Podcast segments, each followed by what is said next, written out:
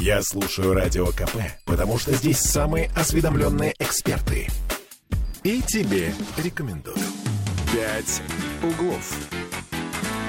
Вновь возвращаемся в эфир. 10.16. Кирилл Манжула. Оля Маркина. всем 655. Доброе утро, я хотел сказать, извини. Да. А ты думаешь? Ну, Ты думаешь, оно доброе? ну, как говорила одна моя знакомая, утро добрым не бывает. Вот, собственно, я тоже об этом как раз и хотела сказать. 655-5005 это если вы хотите позвонить. Оп- Оптимистка Оля. 8 931 398 92 92. Пишите на здоровье. А, Так, а, про школьников, может быть, еще вернемся. Вернемся, но, вернемся. Но, но пока об экологии. А, Тут э, появилась новость э, Что Петербург попал в топ-5 самых загрязненных городов. Вот мне лично обидно. в России, естественно, в пятерку городов с самым загрязненным воздухом. В общем, недавно мы говорили о цветении в, господи, фонтанки хотел сказать, ну и фонтанки, наверное, тоже Финского залива.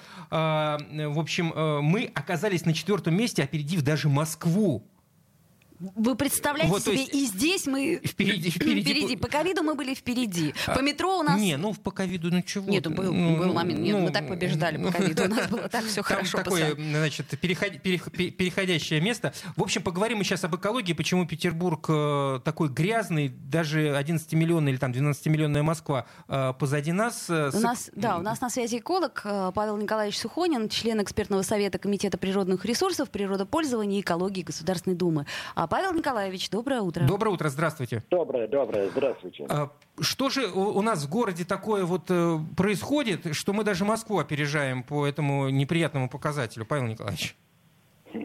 А, происходит э, стандарт. Да, значит, есть такое понятие экологическая агрессия. Ну, вот бывает финансовая агрессия, военная агрессия, а есть экологическая агрессия.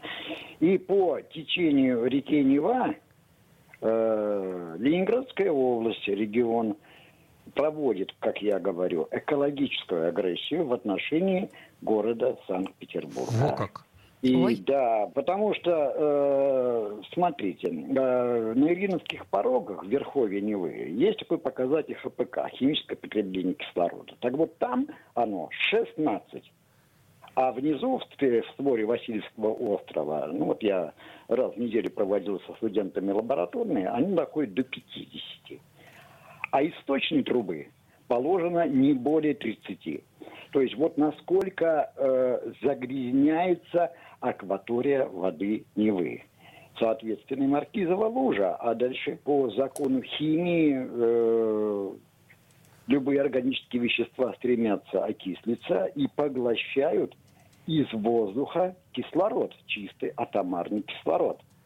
То есть вот эта масса воды, загрязненная растворенными органическими веществами, которые не чистят очистные сооружения, вот она, собственно говоря, приводит к недостатку кислорода. Павел Николаевич, объясните, пожалуйста, вот э, чиновники э, говорили, что вот мы строим коллекторы очистные, э, там отчитались, вот э, снова там собираются строить водоканалы уже в Приморском районе, что больше, по-моему, 90% стоков очищают, которые выбрасывают в него. То есть получается, что либо недостаточно, либо что-то там не договаривают.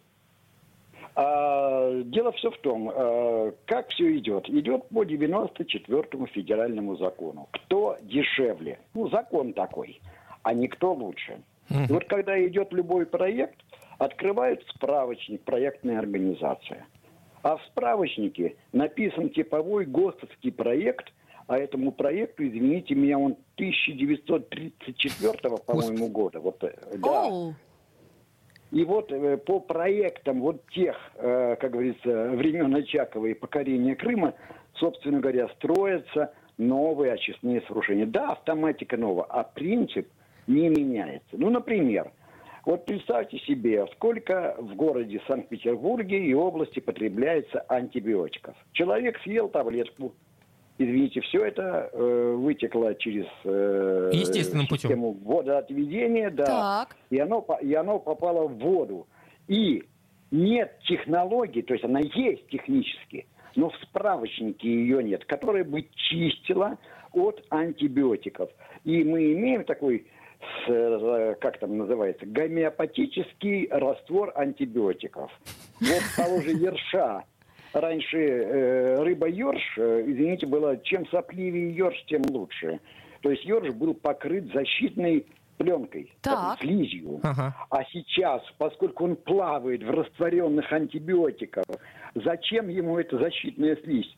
Все ерши сухие. Вот вам первый показатель. То есть, э, собственно говоря, вот именно отсутствие э, желания, стремления, вот эти всякие узаконенные ГОСТы, э, узаконенные ПДК предельно допустимой концентрации, это же принцип договоренности.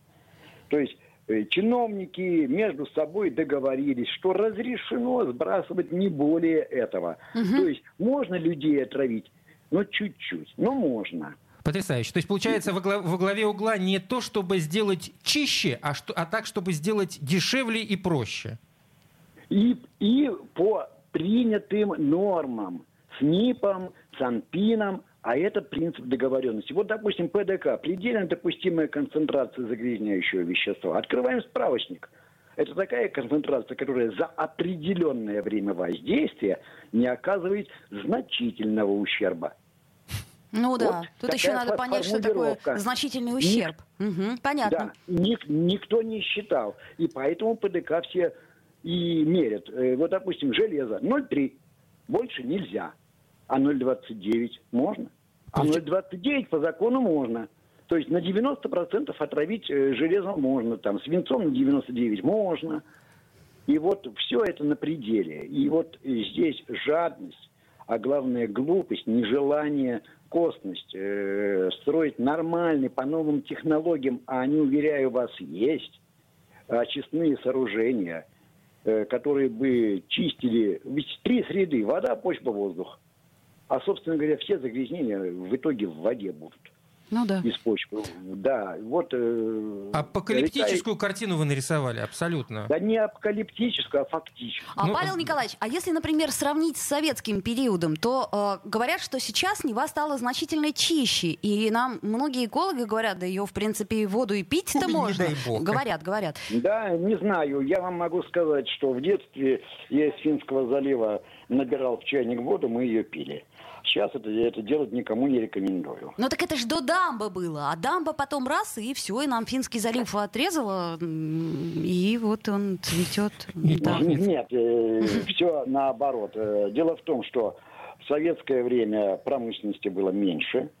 а, Транспорта было меньше. Более того, транспорта. И более того, за последние 100 лет в мире э, разработано около 5 миллионов э, химических соединений, которые не создавала ее величество природа. Или, как я говорю, Господь Бог не создавал. Это продукты химического синтеза. Их раньше не было. Вот просто не было их Мгм. раньше. А сейчас они появились, и у природы нет адаптационных механизмов, как их э, перерабатывать. Да. То есть получается, Павел Николаевич, что у городских властей нету фактически стратегии вот на несколько лет вперед, на несколько десятилетий по улучшению экологии в городе, а все то, что есть, это... Конечно, э, конечно. Ну кто такой э, власть? Власть это человек, чиновник, добившийся, так сказать, этого кресла. Он что? Эколог? Нет.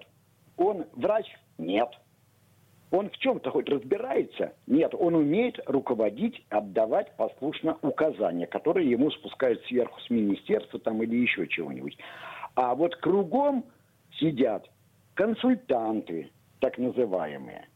И в свое время, э, еще лет 10 назад, э, мы хотели инициировать закон о том, что, ну смотрите, вот вы закончили институт, и э, группа специалистов, профессоров решила, что вы достойны такой-то квалификации и выдала вам диплом. То есть это все признается на государственном уровне. Ну, Так Так. мы хотели, чтобы роль научного сообщества, научно-экспертного, была обязательной к исполнению. а, А у нас обязательно это то, что сделал чиновник, а то, что сказали специалисты. Это консультативно. и профессионалы. да, да, да, да, А? да. Рекомендательный э, характер. Имеет только Да, рекомендательный да, да, характер. да, да. В этом-то вся и проблема.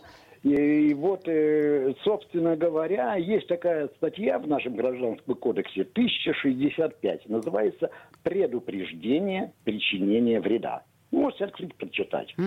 И вот э, почему мне говорят, а почему в Финляндии так все с экологией хорошо? А потому что именно эта статья там работает.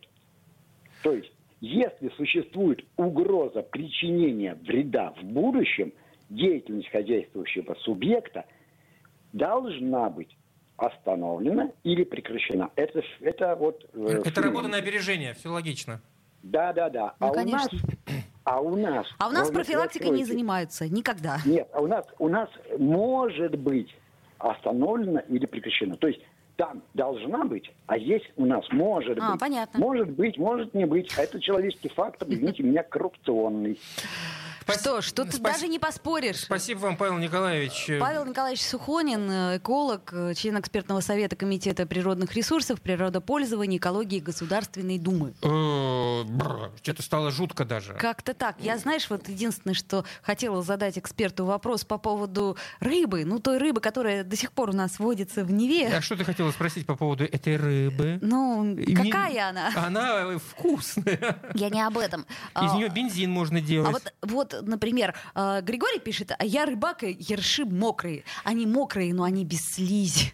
Ну, они логично, ты их из воды их Если ты их из воды они мокрые. они мокрые. В общем, да. Ну, не, но, но, но грустно это то, что сделать ничего невозможно. Да? Ну, вот хорошая, вот... кстати, мысль, идея была высказана, что эксперты, научные эксперты, их мнение должно быть э, э приоритетным, приоритетным, а не рекомендательным, да, конечно. Да, безусловно. Давайте новости послушаем, друзья. Пять углов.